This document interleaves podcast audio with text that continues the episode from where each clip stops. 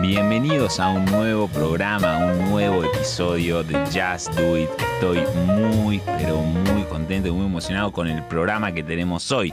¿No, amiguito Alejandro Esteves? ¿Qué tal, amigo? ¿Cómo andás? Sí, yo también. Un nuevo programa, el quinto episodio ya.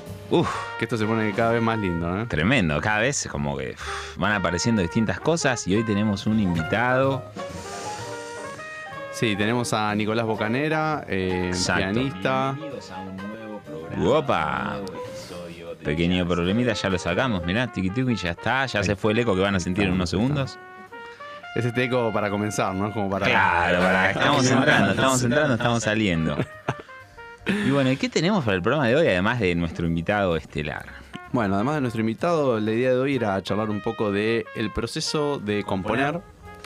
Eh, bueno, obviamente en términos generales y en particular en el jazz, ¿no? Con las especificidades que pueda tener en este género. Ajá. Vos, eh, te pregunto antes de arrancar, ¿vos eh, componés, Pablo? Sí, de hecho estoy componiendo muchas, estoy componiendo distintas músicas, sí, Ajá. total. Y bueno, ya que arrancamos así con preguntas personales, ¿cómo enfocas el, el proceso, digamos, o, o- o qué, o qué podés compartir, digamos? O sea, para mí es muy relativo y es muy relativo dependiendo de para qué, com- para qué estoy componiendo, ¿no? Digamos, para qué formato. O sea que, ah, el formato, ¿no? O sea, según el género también sentís que cambia o solo lo decís respecto a los formatos. eh? Un poco y un poco, un poco y un poco. A veces quizás. Yo igual en general salgo más que nada de, de sentarme a tocar el piano y no es que digo voy a componer algo. En general a mí no me pasa eso. Yo estar tocando, encuentro cosas, diría, y eh, se empiezan a armar, les empiezo a dar forma, después quizás se corrigen. Aunque también me pasa de quizás que se me ocurra una melo, que quizás son cuatro notas, ¿no? Pero que medio que se me, que se me graba en la cabeza y después busco en el piano y empiezo a ver cómo qué armonía podría llegar a entrar ahí arriba, ¿no? Como que aparece como algo medio intuitivo, ¿no? Que nace así Claro. y después, bueno, obviamente hay que darle forma, pero... Hay que darle forma y también después hay como decisiones que se toman, ¿no? Que muchas veces están mal. Y en general el instinto es lo mejor. Pero uno después se pone a pensar, ¿viste? Hay una frase de Woody Allen que dice que eh, todos tenemos buenas ideas hasta que las bajamos y las arruinamos, ¿no? No. Es tremendo eso. ¿Vos cómo haces, friend? frase. No, estaba pensando eso. Eh, a mí me pasa algo parecido. En general, me surgen las ideas.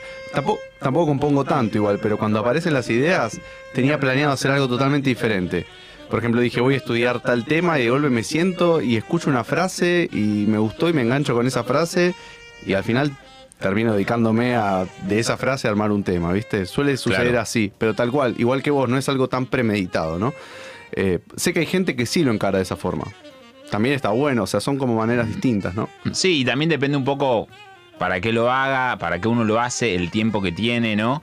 Eh, digamos, no es lo mismo hacer una composición personal que cuando uno le corre la hora y lo tenés que hacer para algo o lo tenés que entregar, no es distinto como la entrega. Claro, ¿no? ahí es, es más formal tal vez Claro. y, y el encare también es más formal. Bueno, eh, arrancamos así compartiendo. me divierte, ya tirando preguntas, sí, así surprise. Iba a arrancar un poco distinto. maneja ¿no? esto, claro, me encanta. Eh, bueno, ahora voy a hablar un poco de, de esto que estábamos comentando, pero en función de, del jazz, ¿no? Porque Ajá. me preguntaba en casa yo, ¿qué es componer básicamente, no? Si uno lo tendría que. Si uno tuviera que definirlo. Yo creo que es, es crear, pero eso, eso es muy amplio, ¿no? O sea, de alguna manera, una vez hablaba con un, un profesor eh, de la EMPA que me decía que el improvisador, el que toca jazz, es un compositor en el instante, ¿no? O sea, en el momento, inmediato. Eh, y si bien eso es así, porque uno está creando melodías en el momento y armonías en el momento, cuando pensamos en componer, pensamos un poco en otra cosa tal vez, ¿no? En armar una pieza musical que tenga ciertos elementos que puedan ser distinguibles, eh, digamos, los toque quien los toque y en cualquier momento, ¿no? O sea, por algo una canción es siempre esa canción, Claro. ¿no? Eh, entonces me empecé a preguntar, bueno, ¿y qué elementos hacen una composición? Creo que el, el primordial es la melodía. O sea, la melodía, que es eso que silbamos, ¿no? Digo, para, para quienes no, no sepan tal vez qué es una melodía, Claro. puede ser. Eh, exacto, exacto. lo es que- lo que silbas en la ducha, básicamente, ¿no? Lo que tarareás. Eso es único para cada canción. Sí, total, total. Igual también se pone complicado, ¿no? Porque quizás uno también de una canción recuerda más alguna sección, ¿no? Instrumental, Sí. que quizás la melodía, ¿no? Sí, es cierto, pero incluso de esa sección instrumental es raro re- recordar los acordes. A veces puede pasar Claro. si es muy particular, no sé, se me ocurren mm, poner los temas de Jobim que tienen secuencia de acordes muy que son de ese tema, ¿no? Claro. Muy específicas. Pero en general las secuencias armónicas se repiten entre distintos temas. Claro, claro, ¿no? sí, sí, sí. De hecho, nosotros como músicos de jazz estudiamos estructuras de acordes que se repiten en muchos temas y en realidad lo que hace a cada tema único es la melodía que tiene. Pero bueno, más allá de que la melodía sea el elemento distintivo primordial, también tenemos la armonía, como decíamos, los acordes, eh, el ritmo que lleva esa canción y eh, las texturas, las diversas texturas o arreglos que puede tener, ¿no? Este, y acá un poco eh, voy a lo, que, a lo que estábamos hablando al comienzo, de con qué encare componemos. Porque hay como, yo lo pienso un poco como dos grandes formas tal vez, ¿no? Una que viene más de la música clásica, por decirlo de alguna manera, una forma más formal, valga la redundancia, Mm. digamos que tiene como eh, ya preestablecidas ciertas maneras de componer. Este. mm, Que tiene ciertas maneras preestablecidas de componer, te decía. Y otra que es un poco más intuitiva. Que es Claro. que estábamos charlando, ¿no? Y en el jazz confluyen un poco las dos cosas, porque es una música popular, de tradición oral, que por otro lado incorporó muchísimos elementos de la música clásica. Claro. ¿no?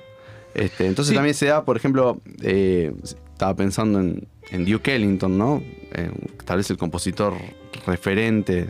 Sí, muchas veces se habla de Duke Ellington como, o sea, Gunther Schuller en, en el libro del jazz, sus raíces y desarrollo, habla de él como el primer compositor, ¿no?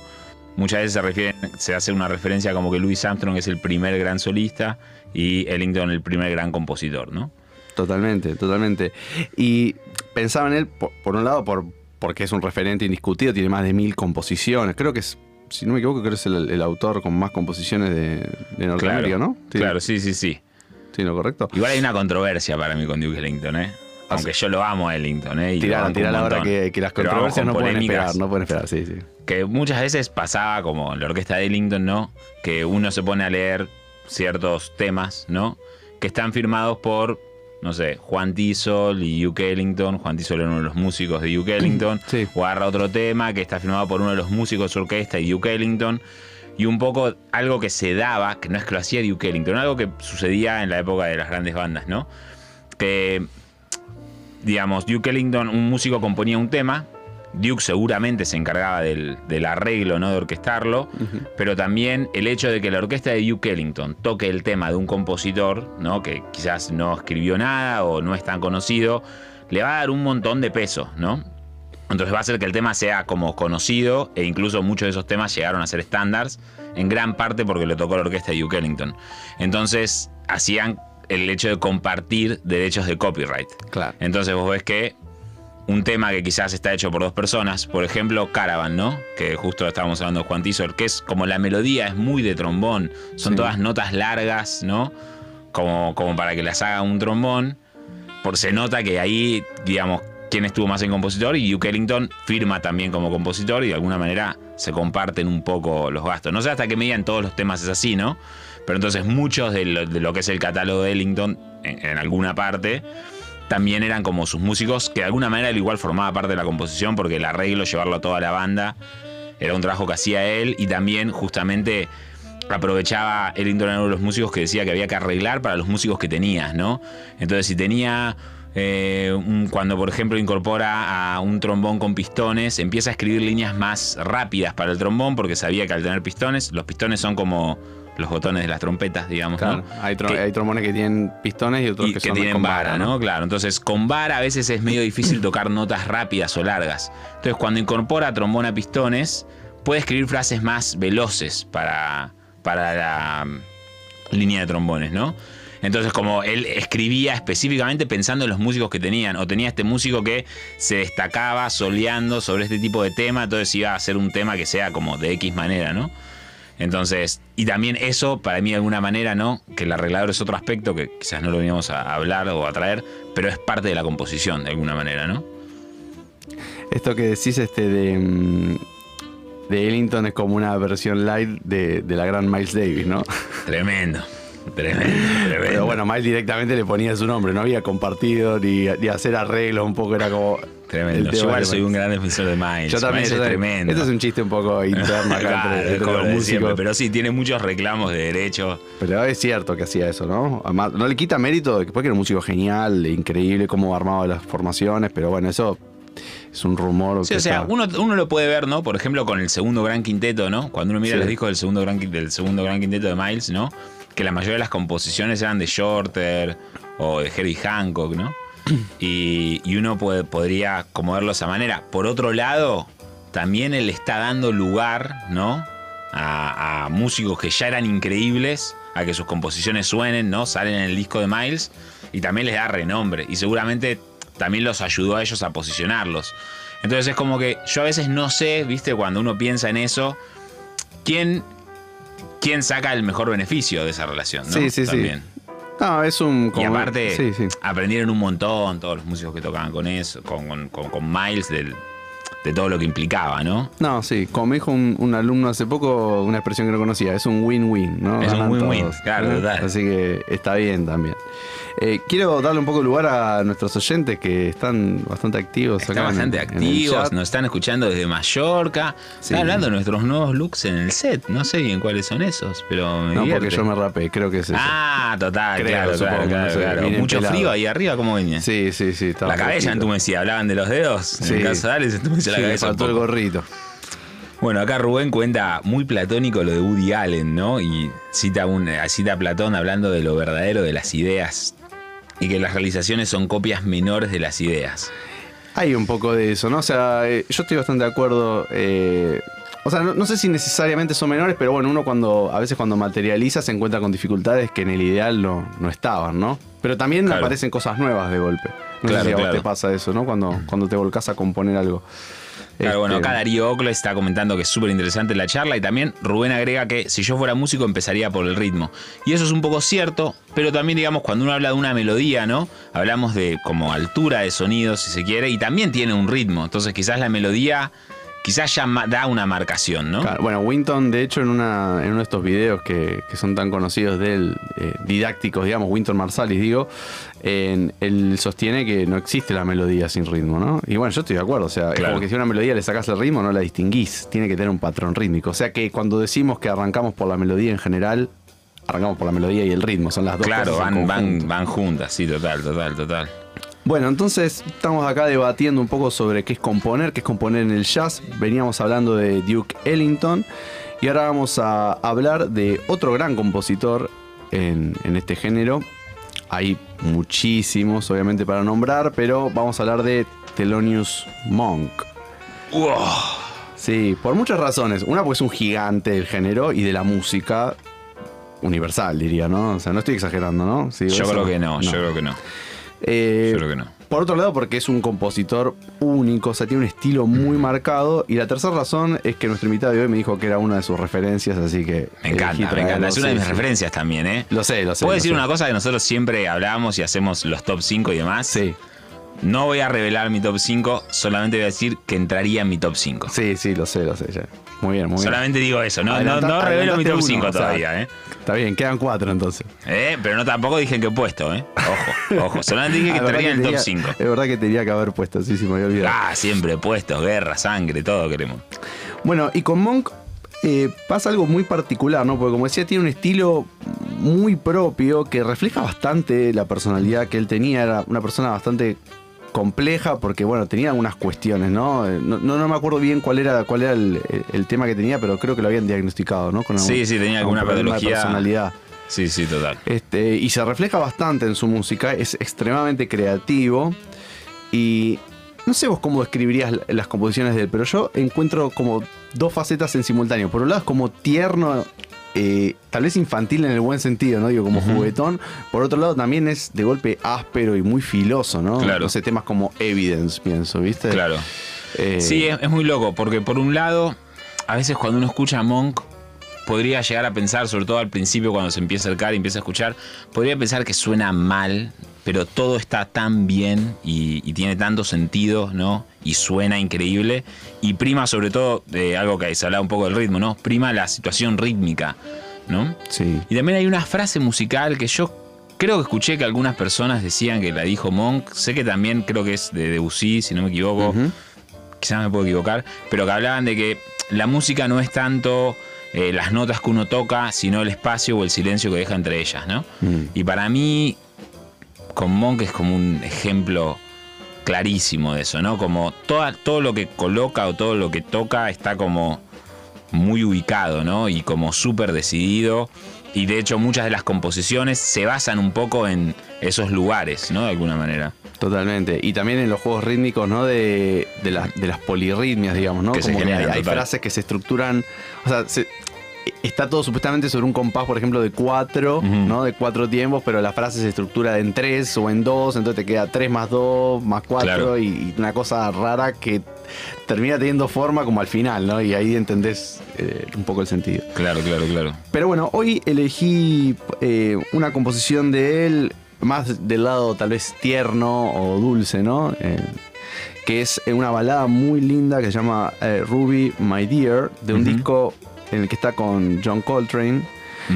A mí me habían contado, no chequeé esto, pero a mí me habían contado que esto fue después de que Miles echara a Coltrane de su grupo y que Monk un poco como para volver a levantar la figura, como para decir yo te banco, digamos, ¿viste? Lo invitó a grabar con él. Esa fue la Esto es contado. así, esto es así. ¿Es Era así? el momento en que Coltrane estaba teniendo muchos problemas con adicciones. ¿no? Antes de que se limpiara y terminara siendo el espiritual como quizás más se lo conoce a Coltrane. Y estaba pasando que estaba empezando a llegar tarde a muchas de las fechas, ¿no? Y de los shows. De hecho, muchos de los músicos de Miles la- que, que se van se, se empiezan a ir por temas de llegadas tarde. Mirá. Red Garland es, es otro.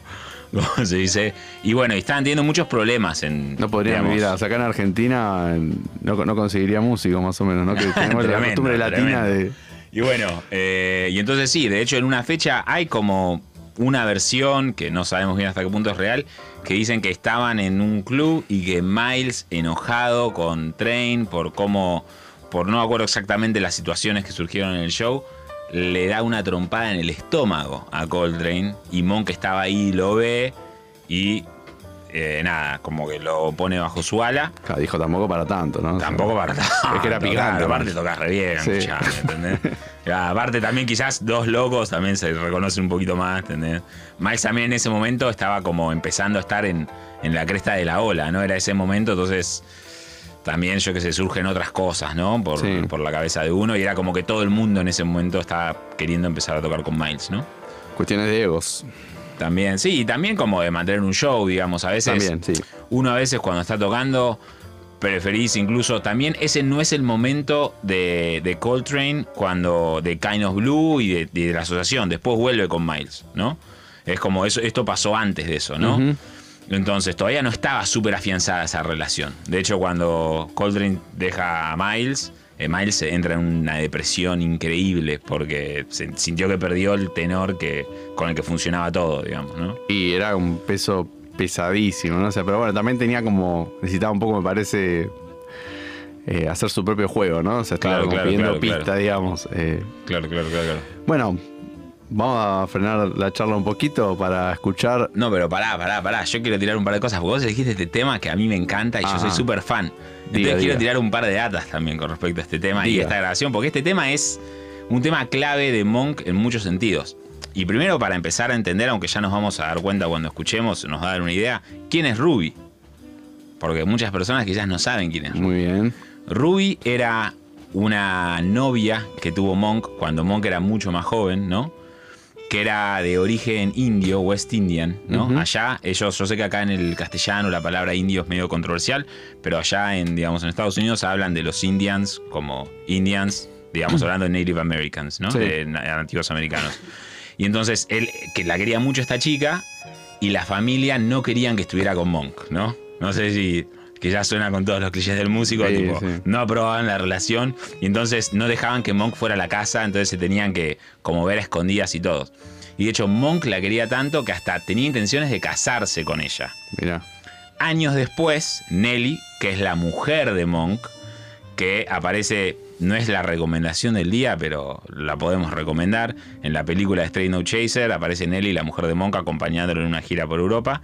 Le dice a un biógrafo que, mm, que en la vida de Monk hubieron solamente dos mujeres, Ruby y Nelly, ¿no? Y, y ella, digamos. Eh, entonces, el tema de Ruby My Dear también es muy importante para la carrera de Monk por dos cosas. Uno, primero, eh, no se llamaba Ruby My Dear el tema, lo registró creo que fue su agente o su manager, porque era muy importante el tema del copyright en ese momento, Ajá. porque si vos hacías un tema que incluso lo tocaba otra gente, quizás era la manera más de, de facturar, porque vender discos quizás no era tan fácil, ¿no? Claro. Entonces le registran el tema y como no tenía un nombre el tema, primero lo registran como Manhattan Moods. Mirá.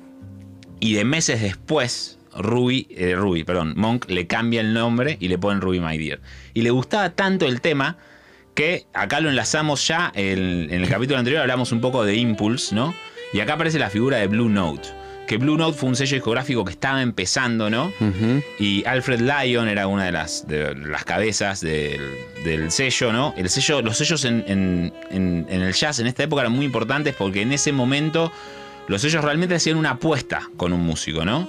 Y estaban eligiendo con quién iban a grabar. Querían grabar uno con, con algún piano. Creo que ya habían grabado el, el primero con Bad Powell, no estoy 100% seguro. Y habían conocido a Monk, ¿no? Y tenían ganas de grabar, pero todo el mundo le decía, no, no grabes a Monk, ese tipo es muy raro, ¿no? Porque también por la manera de solear, que dejaba como muchos espacios, y en la época medio que todos querían como el sonido medio de Parker, ¿no? Sí, tocar mucho. de ¿no? tocar mucho todo el tiempo. Entonces decían, este tipo es raro, es problemático, no te conviene, qué sé yo. Y organizan una audición, Alfred Lyon de Blue Note, con Monk. Y uno de los temas que Monk le toca, que, que quería grabar, es Ruby My Dear, ¿no?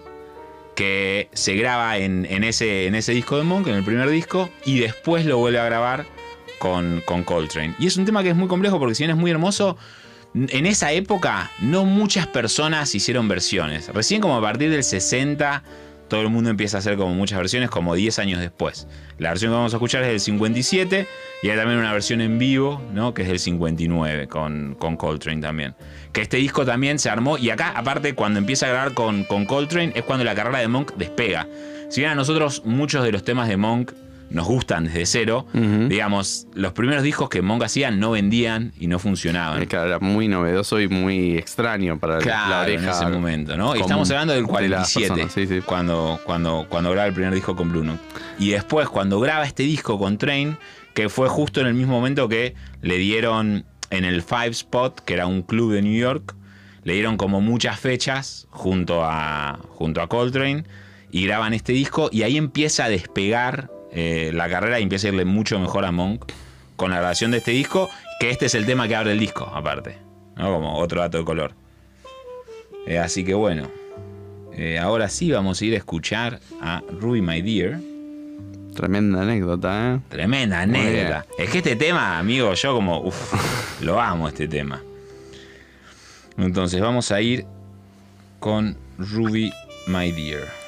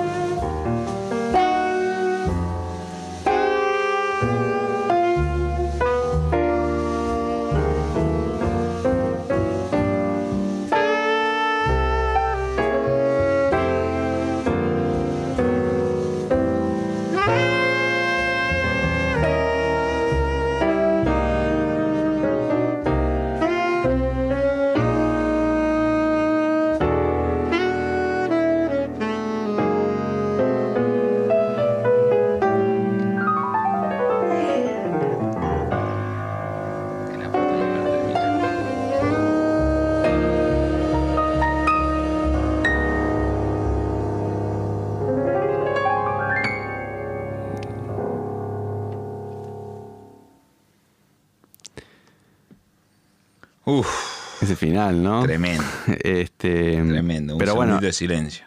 es, es, es un tema muy dulce, muy tierno, ¿no? O por lo menos yo lo siento así.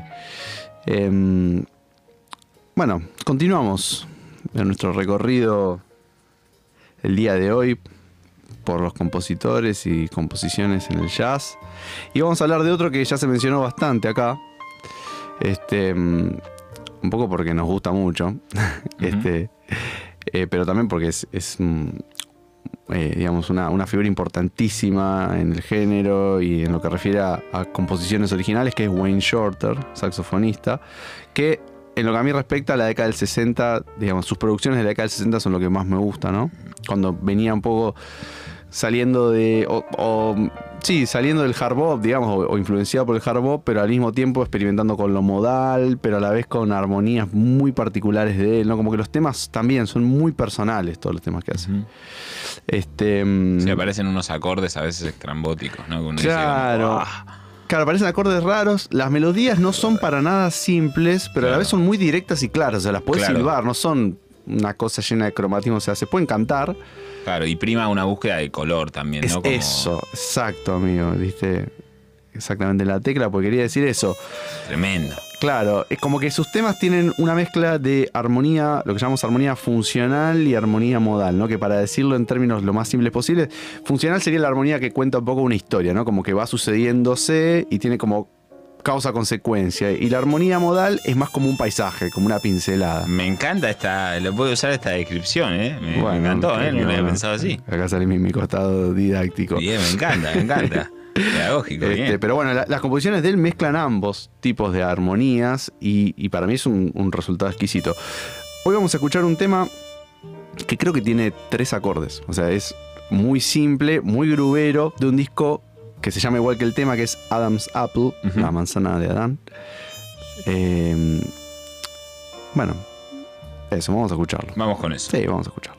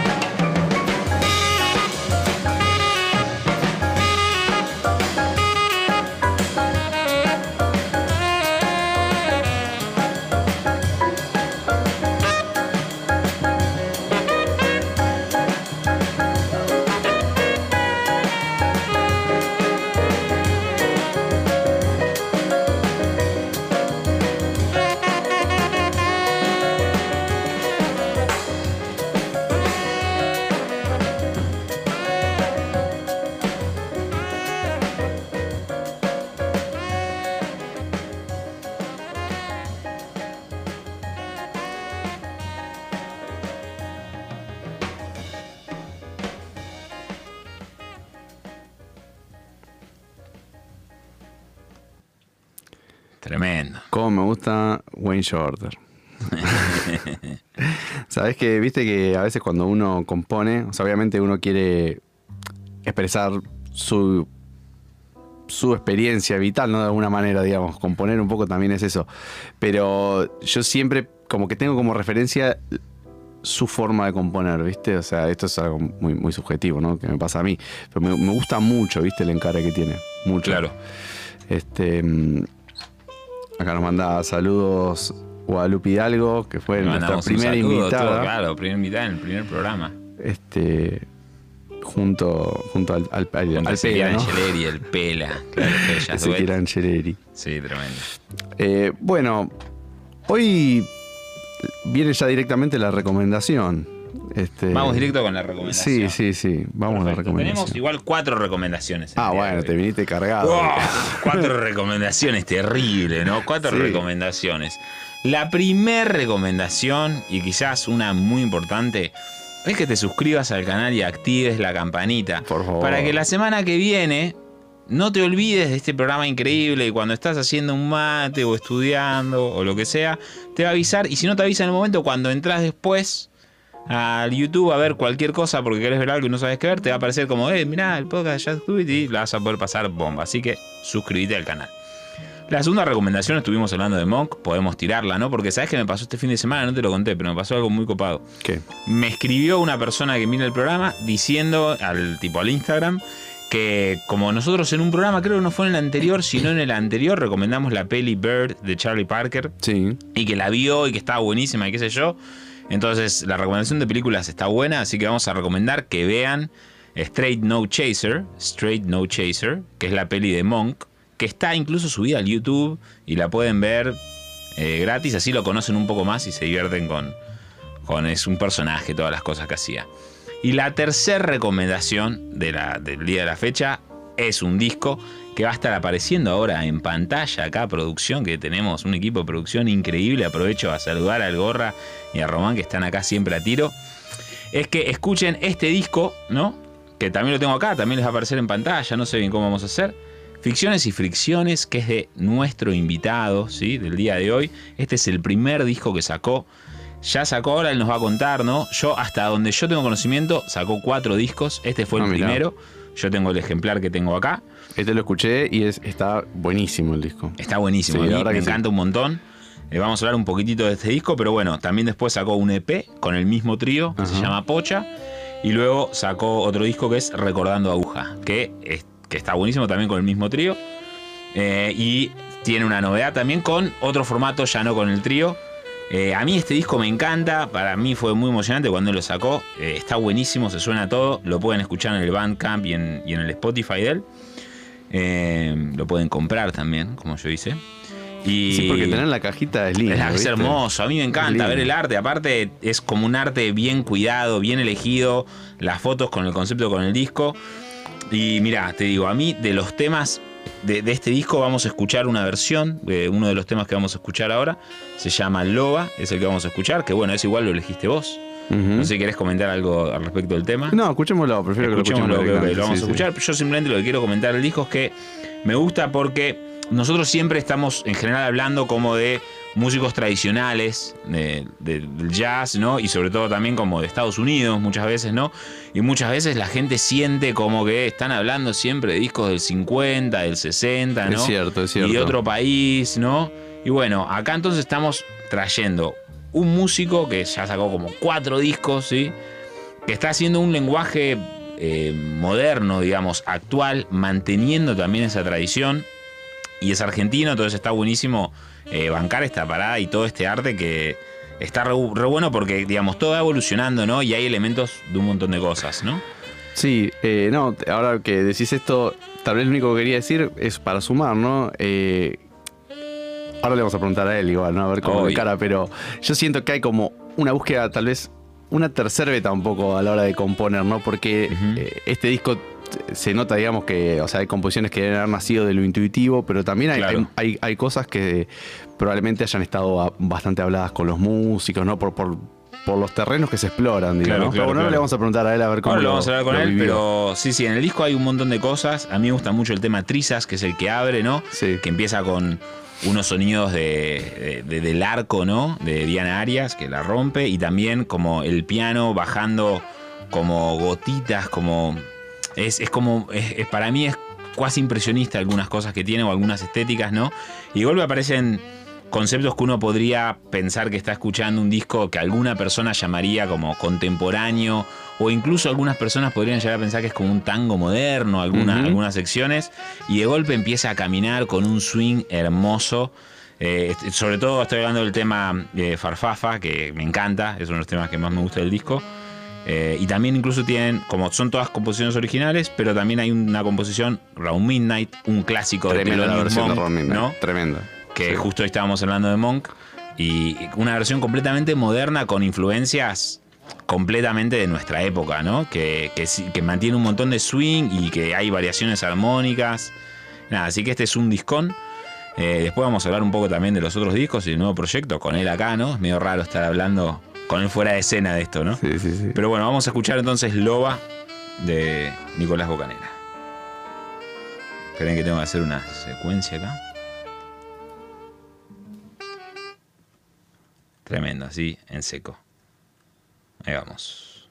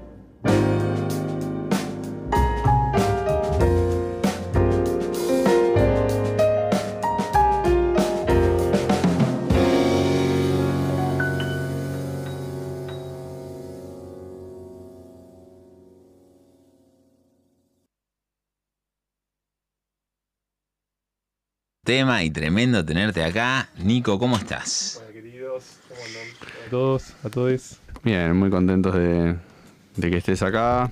Muy contento también de estar Eh, acá. Gracias yo- por el espacio, por las palabras, las hermosas palabras.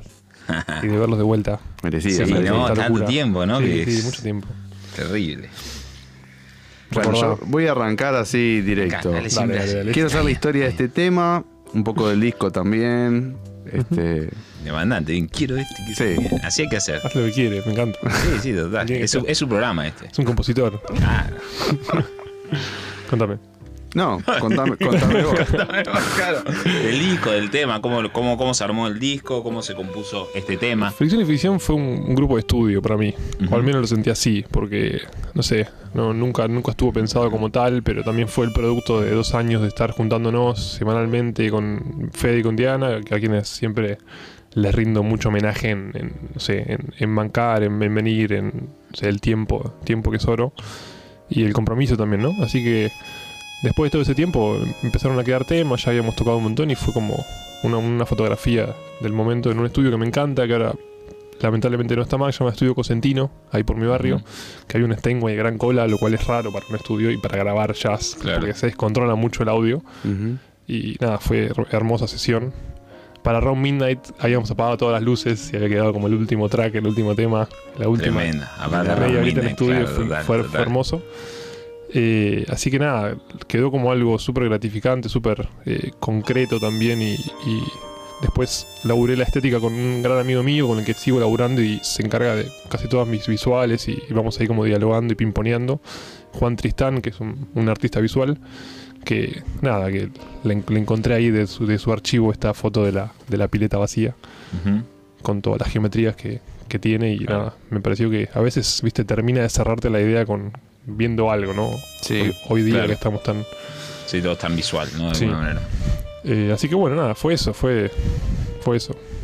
No, no sé qué más. Ok, decir. y cuando vos te sentás a componer este tema o u otro tema, digamos, ¿cómo encaras un poco ese proceso? Para relacionarlo con lo que veníamos hablando, ¿no? Sí, está bueno todo lo que dijeron de la composición, me, me- me- me sentí muy identificado con muchos procesos que, que habían nombrado. Yo particularmente, sé bien, cada, yo creo que cada, cada tema o cada paquete de temas tiene como su, su técnica distinta, ¿no? Y como que uno se va dando cuenta de a qué agarrarse a la medida que va saliendo de a poco, ¿viste? Un poco con lo que decían antes de Platón, ¿viste? Que, que uno tiene un, un- un ideal o un- unos aires de una canción o de algo y cuando uno los baja cambia. Creo que esa es la gran joda del- de, componer algo, que, que va a modificarse. Y, vos- y componer es justamente es enfrentarse a que a esa modificación barra creación, no sé. Entonces, como creo, creo que en ese momento era más caprichoso con lo que quería que suene. Y hoy en día estoy como mucho más relajado a que. Claro, también hay como una cosa que, que decías del disco que para vos era como una foto de un momento, ¿no? Sí. Que para mí los discos son como una foto del momento y también. Mm. las composiciones de alguna manera también, ¿no? Sí, sí. Como que en algún momento uno está más preocupado por algo. Yo estaba re preocupado en ese momento, sí. sí, quería eso ahí y no allá. Claro. Me acuerdo que era. Por eso siempre agradezco un montón a los músicos, porque. No sé, se fuman todos tus caprichos un poco, ¿viste? Claro, Entonces, sentido. total. Cuando Y también no pudiendo tocar un montón de cosas que quería y que sabía cómo quería que suenen, pero no podía articularlas, no podía, ¿viste? Claro. Y por eso también el estudio y el, el laburo en, en conjunto y creativo. Obviamente hay muchas cosas que uno va cambiando en el momento que lo va probando con los músicos. Eh, pero sí, yo creo que cuando empieza a salir esa sonoridad que vos buscás, de- desde improvisaciones o desde, no sé, trabajos de composición que uno se va poniendo, que te mandaron a hacer en una escuelita o lo que sea, Mm. vas como destilando ideas y cosas. O sea, qué sé yo. Me acuerdo que en ese momento estaba estudiando composición así de forma institucional y esto era lo, todo lo que no me pedían hacer, ¿viste? Era como, como el lado B del- del- de, la, de la- de la tarea. Por eso era como tenía más, no sé, había como más entrega desde mi parte a esto que, que a lo que tenía que hacer. Pero también me retroalimentaba de esas tareas, creo, en ese momento. Claro, claro, un poco lo que hablábamos, ¿no? De la parte más formal de componer y, y lo más intuitivo, ¿no? Y me quedo con algo que decías que me parece interesante.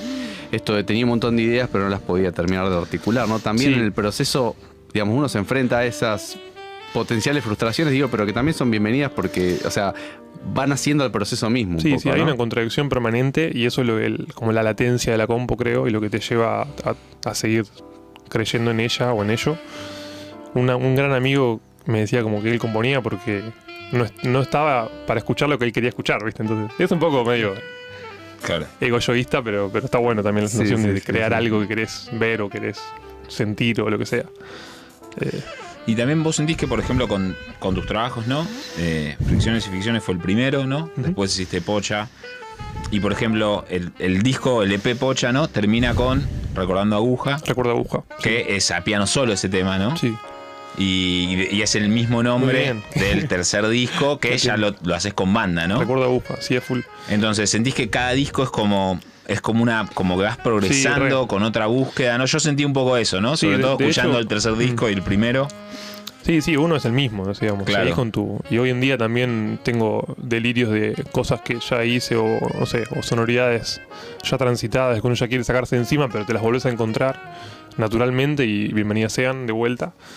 Eh, y mismo a veces pienso en el, bueno, Pocha es un EP que, que al final lo, lo- lo terminé como publicando para, porque estaba grabado y era un- todo un, un Claro. esfuerzo. Eh, después en Recuerdo Aguja yo la laburé me- medio negativo. Tenía como los, los temas de fricción y ficción y quería que todos esos temas tengan su réplica en el disco que venía. Entonces hay un- hay un loba, hay un. Claro. O sea, a una manera más como actual a esa época, pero como si la estructura del disco sería la misma con otros temas. Claro. Claro, el tema claro, más claro, gruero, claro. el tema más pictórico, el tema Mm. que tiene la joda, el arco, que tiene, no sé. Como Claro, como una autorreferencia, digamos, desde otro punto de algo vista, así. quizás, en, ¿no? en lo en lo arquitectónico y no en, Claro. tal vez en la, en la composición formalmente, pero me ayudaba como a, a armar eso, que para mí en Fricción y Ficción salió bastante como armado, ¿viste?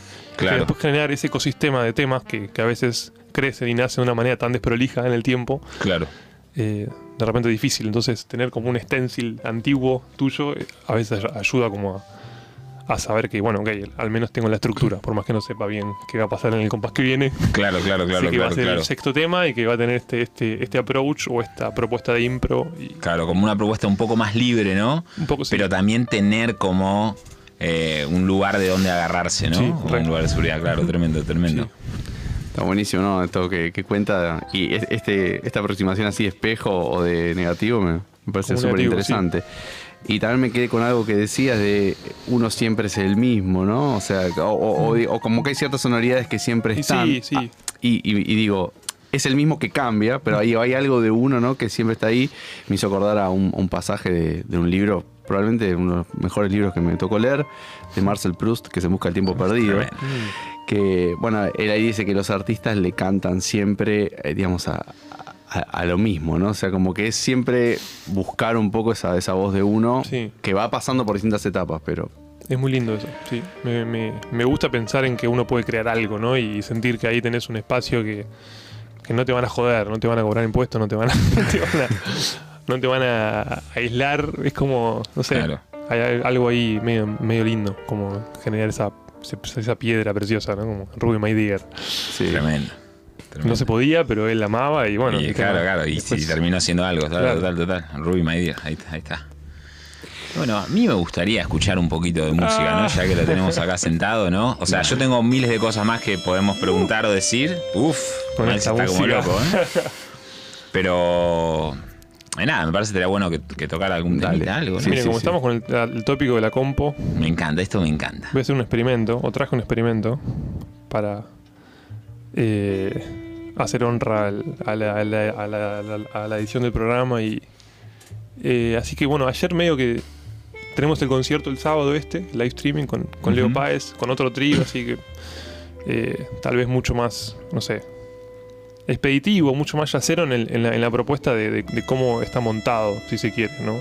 Capaz con el trío, eh, la onda era, con, con Fe y con Diana era ensayar todas las semanas re- re- re- re- como reglamentariamente y tener como esa experiencia. Y esto es súper más open, mucho más como holgado. Y entonces acepta otras sonoridades y otras composiciones un poco más fáciles si quieren, ¿no? Como un poco más lead sheet, acordes y bueno, ahí nos vemos, que pase lo que tenga que pasar. Eh, así que bueno, empecé, a- nos, nos- nos faltaba una balada porque eran todos temas bastante gruberitos y, Ah, y intensos y faltaba. Así que me compuse la balada ayer, que no está terminada, pero Me quiero empezar a probarla, Tremendo. a ver qué tal suena. Premier. El proceso compositivo. Por eso en el acto. escena. Está ahí ¿eh? como- Querías, querías hablar de composición, hablar de composiciones, bueno. La voy a Hoy suena así.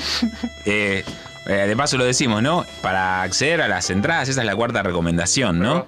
Eh, la- porque yo dije tres, nadie- yo me sorprendió que nadie me dijera la cuarta. La cuarta es que saques el acceso para ver el show de Nico eh, Bocanera junto a René Gatica y Leo Páez, que va a estar buenísimo, ¿sí? Y aparte, hoy acá estamos viendo cómo está esta composición hoy martes. ¿Qué pasa el Vamos a ver cómo suena el sábado, ¿no? También eso, ya no veo la hora que es el sábado para ver qué onda. Pero bueno, que me llegó un mensaje y los chicos me dicen, che, esa técnica capaz que no, no, no, no hace falta hacerlo, ¿no? tremendo. Bueno, Bueno, no vamos. tiene nombre, puede llamarse uno nuevo, puede llamarse balada, puede llamarse Ruby, Rubí. Eh, así que bueno, voy con esto.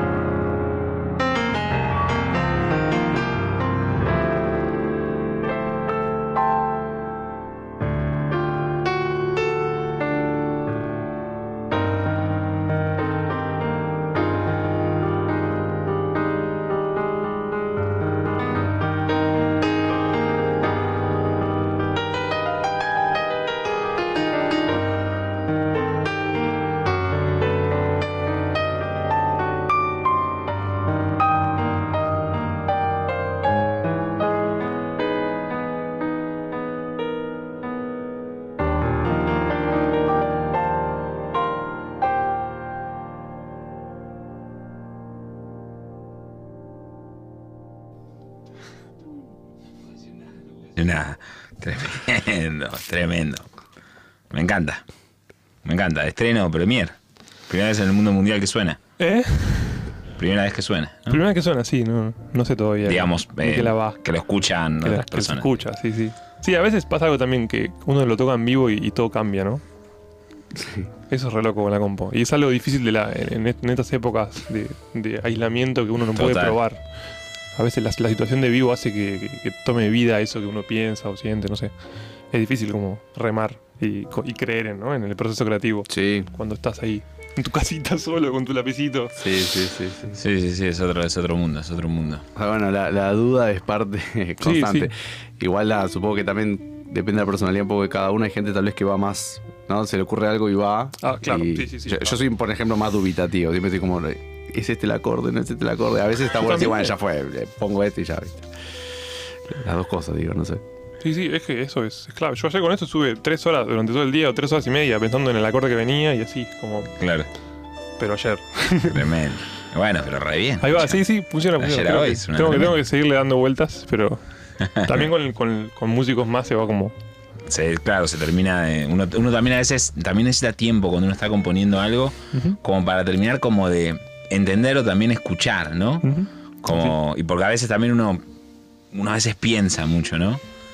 Y quizás a veces es más importante como escuchar, ¿no? Sí. Es tremendo eso.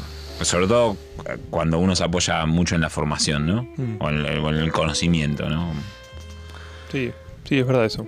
Igual creo que termina siendo un, un acto de fe el componer y no, y no al- un acto de, Total, de una total, formación. total. Por más que te sume o te dé recursos y lo que sea, como que. No sé, hay, hay como dos maneras de componer. Una manera así efectiva y, y tu manera de componer. Que tal vez no es efectiva, pero Te va a llevar a buen rumbo, capaz. ¿no? Totalmente. Sí, sí, sí, sí. Bueno, y yo tenía una pregunta acá de interés personal, digamos, ¿no? O sea, quiero saber cómo encarás el estudio hoy día. O sea, eh, digamos, vos pasaste por pasaste por el falla, ¿no es cierto? Sí, hice el fallo, la carrera allá, sí. Y también estudiaste, to- tomaste Estudié clases clásico. particulares, sí, clásico. particulares, sí, sí. Bueno, te- teniendo todo eso, digamos, ¿cómo encaras el estudio hoy día? Viste que a veces uno como que dice, bueno, se hace un montón de cosas, Mm. pero también me falta mejorar un montón, en un montón de otras cosas. Bueno, ¿Cómo haces para ordenarlo un poco eso en la rutina diaria? Mira, me pasó algo loco que, que está buenísimo también. Que empezó la, la cuarentena el año pasado y, y bueno, nada, como todo, ¿no? No es que me pasó a mí, pero. Pero bueno, también como sentía que ya no tenía que tocar en vivo, en el buen sentido, como había algo que, que me iba a tener que quedar en casa más tiempo. Entonces, puedes elegir un repertorio que tal vez no, no esté pensado para el vivo. Uno siempre, no sé. Pienso en 2019, viste, lleno de actividades, estás tarde, comes la empanada Claro. del bondi, en la bicicleta, y no, no, no podés como levantar la cabeza y decir, bueno, ok, ¿qué quiero? ¿Viste? Como pensar a la larga en, en tu, no sé, en tu, en, en tu camino de vuelta, ¿viste? Entonces me puse a estudiar de vuelta música clásica, cosa que no hacía hace décadas, no sé. Me acuerdo que di el examen de piano 5 en su momento. Tenían dedos, una hora y media de música, sonata de Beethoven, vos sabés, Claro. capaz que estudiaste por ahí, Sí, sí, tres. Bach, ¿viste? Una banda de información Sí, que está buenísima, que en su momento no podía ni entender lo que era, pero la podía tocar. Claro. Y que también como que uno a veces mucho se aproxima a esa música mucho desde el papel, ¿no? Mucho del pelpa, tal y cual. quizás sin como interiorizar bien todo lo que está pasando Totalmente. en punto. Sí, y es algo que también hoy, hoy día no, pero en su momento con tanta información no podés volver a encarar, no sé, una sonata con Claro, el tiempo sí. que antes lo hacías, tal Sí, vez, sí, porque no, no- sí, ¿quién la va a eh, escuchar? No claro. soy músico clásico, no tenés Total. nada que hacer en ese mundo. Así que volví a estudiar música clásica grosso, con una profe, con mi profe de piano clásico, que es Malena Levin, que nada, una genia. Y estoy estudiando obras que me encantan y que ahora las, las puedo cifrar y, y pianísticamente siento que aportan un montón, ¿viste? A, Claro. a tratar de entender. Porque también escu- escucho discos que he grabado, cosas que he hecho y siempre el instrumento, si se te queda un poco atrás, ya, ¿viste? Es- no sé, es como, un- es como una barrera. Como, Sí. siento que todos los músicos, eh, Wayne Short, de todos los, los que nombraban antes, tenían en dedos obras clásicas como nadie, eran grandes pianistas clásicos, muchos de, de los que nos gustan y desde ahí también parte todo, desde tu, o sea, digamos, de tu lazo con el instrumento que sea lo más fiel posible, no sé. Claro. Así que estoy con Ravel, estoy con Debussy, estoy con Ligeti, cosas que son imposibles, pero al menos me gusta estar ahí turisteando y viendo disposición de cosas, con, con Brahms, tremendo Brahms, cómo conecta las voces. Claro. Eh, Messien también con toda su, su- Sí, su teoría de los modos. Y la verdad que eso me, me está como... Hace mucho no estudio jazz porque estoy con eso. Y siento que, que trato de llevarme lo, más, lo que más pueda ahí, como medio así, Está buenísimo. alevosamente a veces, ¿viste? Sí, sí. Pero Sí, bueno, está buenísimo. También todos los grandes del jazz de, de los que hablamos, en general, la familia de Miles siempre cuenta que nunca tocaba estándares Miles en la casa. es Que siempre sí, estaba tocando Ravel, Debussy, siempre nombran a esos compositores, ¿no? hay cosas muy interesantes, sí. Sí, sí, sí. Y, y de hecho toda la incorporación del bebop, ¿no? Y, el, y el jazz con armonías más expandidas y demás, es tomando un montón de información de... Sí, hay, hay algo de, de otras de los recursos más en la materia prima, sin el proceso del Claro. artista que te copie en día, porque también es su mirada. Entonces pareciera ser que está como más en, en sus inicios del recurso, ¿no? Como son Claro, teorías compositivas de gente que componía realmente. No sé, qué sé yo, nosotros componemos un disco de ocho temas, esta gente componía Claro. Opus 119, ¿viste? Claro, como sí, sí, sí, otra, sí. Bueno, otro training. otro como otro otro approach y otra cosa, ¿no? Pero eh, yo una vez había leído Gastón Piazzolla, ¿no? Por ejemplo, para componer las cosas que componía, estaba ocho horas componiendo Mm. y quizás no escribía nada. Digamos, todo lo que escribió terminaba en el tacho de basura ese día. Ahí, ahí sí, hay horas culo ahí. Como, Sí. como, claro. Eso está bueno. Entonces, bueno, aprovechando este aislamiento, medio que me, volví a estudiar eso y, y estoy re feliz. Estoy feliz con, con el buenísimo. piano y siento que se puede hacer ahora un poco más que antes. Como que me puedo dar espacio. Claro, claro, tenés el, el tiempo y el, el momento con vos, digamos, para hacerlo. Un poco sí. Sí, sí. Bueno, y hablando un poco también de ahora, ¿no? Porque nosotros hablamos de cuatro trabajos discográficos, ¿no? Hablamos de los tres primeros y nos faltó el cuarto que eh, el salió hace cuarto poquito. El Peppermint. El Peppermint, El total, Peppermint. que te tiene ahí en la tapa, ¿no? Con, Sí, con esas sí. letras en amarillo. Sí, Peppermint es un trabajo de- que hicimos el año pasado con mi compañera Jenny, que con su seudónimo Damsel Tack. Yeah. Eh, y nada, Peppermint es lo, me vino a patear el tablero un poco, como es como todo lo, todo lo contrario a lo que venía creyendo. Fue un disco hecho medio en el estudio, de, de- de improvisaciones, mucha, mucha impro espontánea buscando la, la canción o buscando la, la- la estructura ahí. Claro.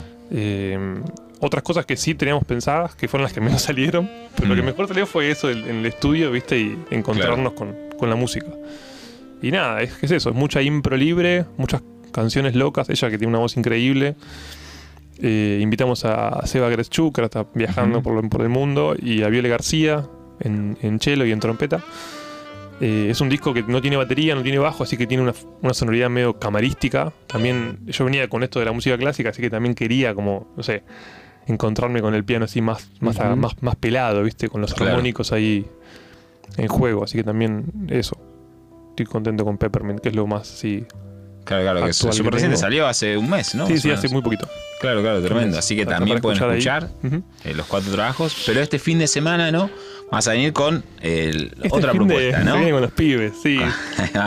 Con los pibes porque tocamos hace mucho tiempo también. O sea, no tocamos por mucho tiempo, pero nos conocemos hace mucho tiempo, son amigos, son grandes improvisadores. Re- Re- René es un baterista chileno que yo grabé para, para su disco hace mucho tiempo. Eh, me encanta como toca, tiene un toque re, no sé, muy orgánico, cero baterista, por así decirlo, es como un toque muy sutil también. Eh, y, y Leo Páez es un contrabajista que tocó mucho swing y tiene ahí como ese peso del- del- de la tradición. Y la propuesta no es swinguera, pero sí ella cera en el, en el, en el lenguaje en al el menos. lenguaje, Sí. claro, total, total. Son, son temas. Un tema. Bueno, es, con este serían dos temas míos. Que no- todavía no le puedo decir tema, pero va a ser un tema para el sábado. Es como Manhattan Moods, Ruby My Claro, Dear, claro, ¿entendés? claro. Es como una cosa así. Eh, y después son como cover de, no sé, un cover de Aaron Parks, que es un pianista que me gusta, un cover de, ¿cómo se llama? Aaron Goldberg, todos Aaron, mira. Mm. Eh, pianistas de ahora que tienen temas que son divertidos de tocar, con formas locas. Un tema que se llama Bolivia, de, de, de Cedar Walton. Ah, ok, sí, sí, Eh. Así como muy... Por eso faltaba la balada, porque son todos medio ahí. Claro, claro.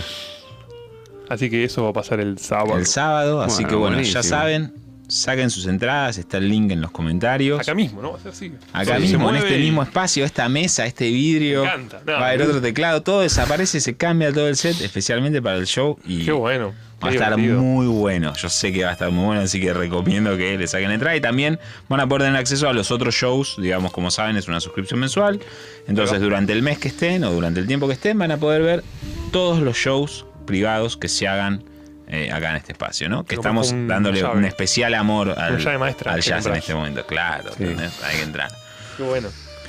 Eh, bueno, amiguitos, yo creo. Yo estoy súper conforme, así que estoy para que nos vayamos despidiendo, tal vez con un poquito de música, ¿no? Oh, Sí, ya que lo tenemos sentado, mirá, tenés un tremendo piano. Aparte, lo que me encanta también, algo que no comentamos, ¿no? Pero queda para la próxima, es que vos sos muy amigo de las tecnologías, ¿no? Más o menos, ¿por qué decís? Y digo, porque, o sea, yo me acuerdo también la época que explorabas con el Tanzbar, ¿no? Me gusta, Y- me gusta, me gusta, sí, y, sí, sí. y como ese tipo de cosas, de hecho, el, el teclado está conectado a la compu, ¿no? Hay, Eh, hay un, hay un, hay, hay hay como un una info por ahí, un interés, digamos, ¿no? Que quizás a veces en el jazz, viste, como que a todas estas No, me cosas encanta, me encanta. hay gente que la tira, hay gente que la ama y hay gente que la tira para abajo, ¿no? Sí, sí, sí. Pero bueno, es, es otra conversación que hará para la próxima. El arte sonoro es, es- es hermoso. Sí, sí, sí, te, te abre la, la escucha. Está, está- está bárbaro. Bueno, ahí pensaba, tanto hablando de Monk, voy a hacer un tema de Monk, ya que estamos. Me encanta, me encanta. tema se llama Hack and Sack, ¿lo tenés? Eh, Lo tengo, lo tengo. Tremendo. Pero me no sé mil años, no me acuerdo. No lo tengo hace mucho tiempo yo tampoco. Así que puse la parte acá, vamos a ver qué sale. Vamos a ver, qué pasa.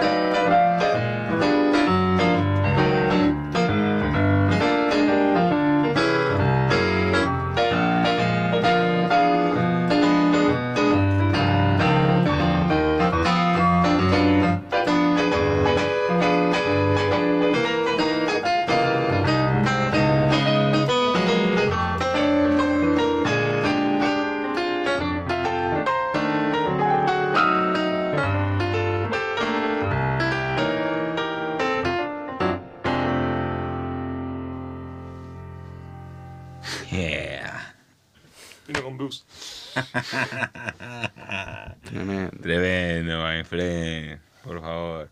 Qué fiesta, papá. Chao. Gracias. ¿Termina ahí?